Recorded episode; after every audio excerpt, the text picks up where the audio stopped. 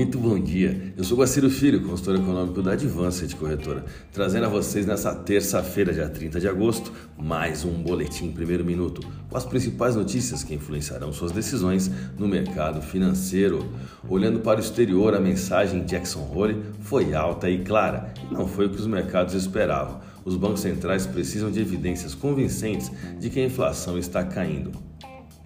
Isto é uma má notícia para a economia e o apetite ao risco, aumentando as evidências de uma recessão mais profunda se tivermos aumentos mais rápidos das taxas.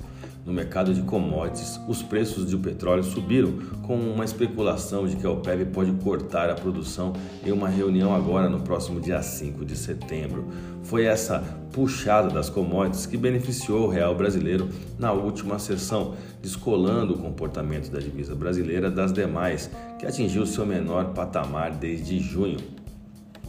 Estamos vivendo dias de expectativa dos fluxos estrangeiros para o Brasil através dessa combinação de retornos mais altos da renda fixa com o ciclo de alta de juros provavelmente terminado, onde o valuation atrativo e a perspectiva de mais vendas de produtos agrícolas do Brasil à China criam esse ambiente favorável no curto prazo.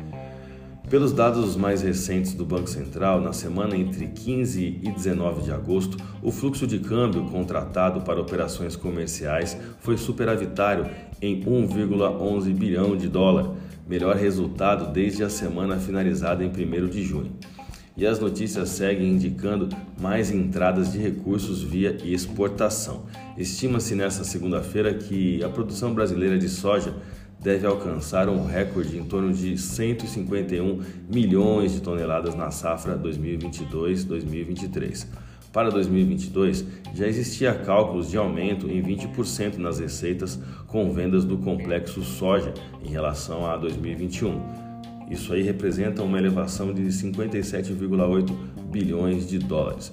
O cenário está favorável para o carry trade à medida que alguns dos principais pares de moedas rivais se enfraquecem, assim como também os economistas né, dos Estados Unidos e Europa sofrem com os riscos de recessão, além de uma taxa de juros bem atrás da inflação.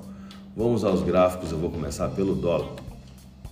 Obviamente, dependemos do apetite a risco vindo do exterior, mas tecnicamente, após o teste no suporte S2 em 50141, só nos resta um novo teste na barreira psicológica dos R$ 5. Hoje é um dia em que o mercado internacional, nessa abertura, segue misto, com as commodities em leve queda, porém com a divisa americana se desvalorizando no mercado internacional, fato que acaba beneficiando o real brasileiro.